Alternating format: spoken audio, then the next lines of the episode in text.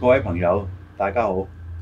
樂報我們講場又嚟啦，有我余榮讓，身邊亦都有鄭仲輝。宇常你好，誒，哎輝哥你大好，家好。大家好。咁啊，澳門立法會選舉咧，咁經過選管會確定咗候選人嘅資格之後咧，咁啊即將進入呢個宣傳期。咁啊，好多番咧，選管會好，廉署好，提醒咗大家參選者咧要注意點樣就唔怕觸犯呢個選舉嘅條例，咁亦都唔應該要觸犯嚇。啊，因為咧，即係我哋回歸之後嘅誒、呃、選舉，其實回歸前嘅選舉都好多㗎啦，由即係八四年啊，一直到到現在嚇、啊，係都好多年，其實澳三十幾門呢年方面嘅民主咧係行得快過香港嘅，啊，三十幾年。咁咧就三十幾年當中咧，其實每年都有人投訴㗎，即係譬如啊，邊啲又灰色地帶，邊啲又偷步啊，邊啲又過咗宣傳期又用第二啲方法。我啊佢宣傳好你一多場賽車都好多人投訴啊㗎。咁樣咧就我諗咧就即係選委會或者係廉署咧，都根據咁多年嘅投訴咧，就做咗一啲嘅評估，入邊啲咧係有問題咧，佢哋即係嗱，我覺得今年咧係講得比較細，嗱，選管會咧，佢講嘅就循住一般嘅法律去講，而呢個廉署講嘅咧就係、希望大家唔好觸犯，係用錢物質去吸引人去俾選票出嚟。啊，因為咧有時即係以往咧我都記得咧有啲咧喺呢個選舉期間咧，佢會誒、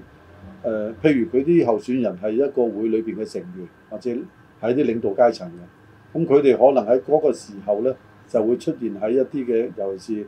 有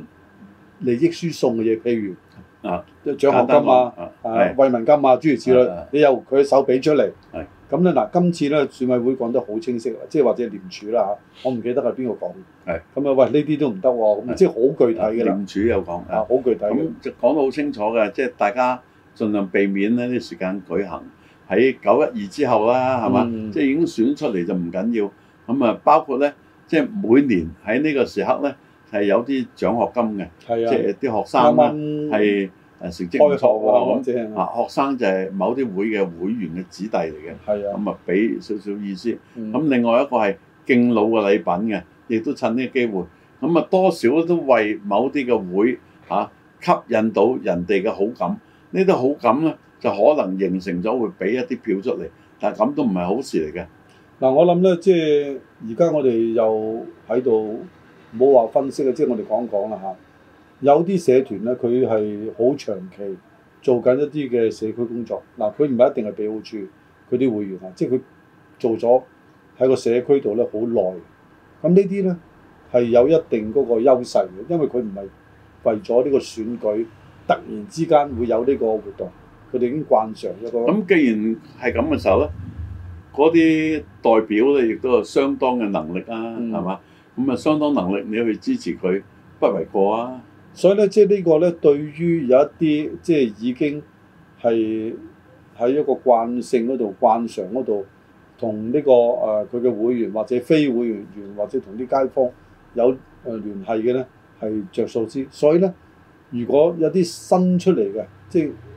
可能佢哋冇呢種背景嘅，咁呢啲咧真係要靠自己個魅力同埋自己嗰個裏邊嘅政綱啊，或者你要喺一啲嘅政綱好浮啊，啊你喺個話得，我點知你得唔喺個得？歷史因為你頭先講新啊嘛，啊。新嘅冇歷史嘅唔係喎。我諗咧就咁樣，我睇翻今屆嘅候選人咧，係有一啲嘅社會上佢哋有一定嘅歷史，但係佢哋唔係喺社誒唔係喺嗰個選舉上面嘅歷史。譬如有啲咧，佢會從事呢個社會嘅工作啊嗯，俾意見啊，甚至乎有啲係落手落腳做都有，但係佢哋咧有啲咧就唔係現在所謂我哋睇嘅大社團。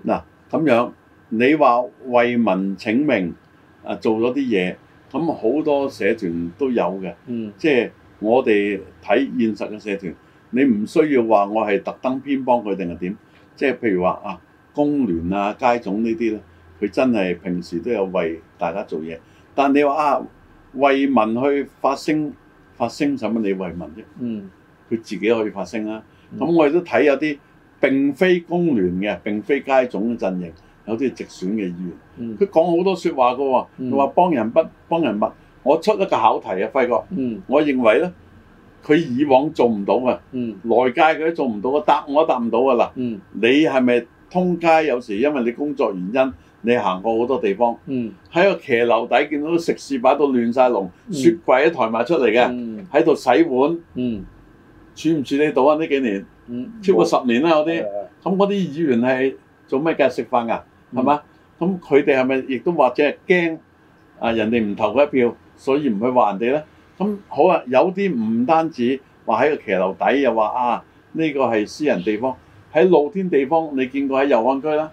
界木有冇啊？嗯有有有鋸膠管啊、金屬啊有冇啊？？嗯咁嗰啲議員係咪又食飯咧？嗯，啊，做唔到嘢嘅喎，我覺得。所以咧即係所以嗯你唔好話俾我聽個正光點點偉大，即係如果講到呢度咧，我啊火滾嘅，我索性認為不如啊委任好過啦，嗯委任啲仲可以有能力，我睇下個表委任啊呢、個鄭仲輝係有能力，佢做咗一定令個公用事業好嘅，咪委任嗯咯鄭仲輝啦，啊俾佢做四年，啊四年之後咦掂喎啊又入公職咯。啱啱係啊咪，宇 Sir 講嗰個咧係勵志咧，鄭仲輝冇參選嘅。啊，啊所以我可以講啦，係 嘛？啊誒，你冇參選咪可以委任咯，係。係嘛？委任完，咦又唔錯喎，咁啊做行政長官辦公室顧問，咁亦都得噶嘛，係嘛？嗱，我諗咧，即係今屆嗰個誒選舉咧，即係當然就我哋睇到誒新面孔其實有嘅啊啊，其實我哋咧有時覺得咧新面孔咧，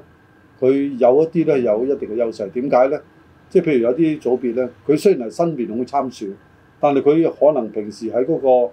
誒嗱，佢參選咧新面孔啫啊，但係佢可能喺個社會上咧已經係即係誒經即係常你都講到呢度，我有啲嘢好反感啊！ 知又唔知？即係你講新面孔好，或者某啲人都好，嗯即係我成日睇到嗱，我有份評論嘢嘅，嗯你都係有份嘅。如果我哋評論咧，成日叫政府啊，你應該研究啊，啊你應該思考啊咁，喂，使又使鬼你講 咩？ 佢日都思考緊，係嘛？佢日又都思考緊 噶嘛。好啦，咁啊有樣嘢我認為唔恰當啊嚇，嗯即係我針對事冇針對任何一個人。咁啊有啲提議認為，誒而家啲咁嘅經濟唔好，不如我哋賣啲地啦，賣啲地咪有錢啦咁。你點睇法先？啊，當然我哋澳門唔使賣家當嘅，係啦。啊，即因為係你而家本身個庫房有啊嘛，即係我諗但你都咧，唔係亂揈，嗱，澳門嘅資源咧，土地咧係不能復返嘅，係即係我哋如果即係填海係咁多啦，暫時你再要填海，再再要啊中央係批准啦，係但係我哋原有嘅地咧係唔需要中央批准，我哋就可以用，嗱，可以用我嘅，有咁嘅睇法嘅，即係而家我哋不愁現錢嘅，即係等於一個人佢而家咧生意差咗，或者呢兩年蝕本，咁你屋企仲有現金嘅話咧，你冇理由賣晒啲首飾去㗎，係啊，連嗰間祖屋賣埋冇理由㗎。除非冇現金啦，啊，你能夠嘅話咧，就盡量慳啲，將嗰、個、呃、每月開支壓縮啦。政府而家咪做緊呢樣嘢咯。如果唔係咧，財政儲備咪適當用啲。咁近年都係啦，嗰、個抗疫援助都係咁啊嘛。咁再唔係咧，都唔係賣地，賣地咧，你係將佢賣咗咧，可能會影響到嗰個土地平嘅時候咧。嗰啲屋又會受影響，係打亂咗個經濟秩序。你同唔同意我呢個講我法？絕對同意嗱，係咪啊因為咧嗱，因為你我冇錢百事推我啲我同你地出嚟，講，你而家咁嘅環境，你係貴賣定係平賣咧？係啦。你貴賣平賣都死啊！嗱，另外我有個睇法嘅，阿輝哥，橫琴嗯嚇、啊即係我哋而家直播呢一刻，我哋未直播，我哋錄播呢一刻啊，即係未知啊。好啊，如果橫琴真係俾澳門管理嘅，嗯咁澳門某啲嘅土地，佢可以唔拍賣啊，可以或者唔係一定起攞嚟住嘅。嗯啊，攞嚟做誒、呃、兒童嘅設施得唔得啊？攞嚟做多個好似黑沙環咁嘅綜合服務大樓，嗱，阿得余唔 Sir 你得啊講到呢度咧，即係呢點係一個重點啦。係，即係我哋啲地咧，如果我哋肯定得咁多嘅説話咧，我哋啲地肯定係要解決居住問題啦。係啦，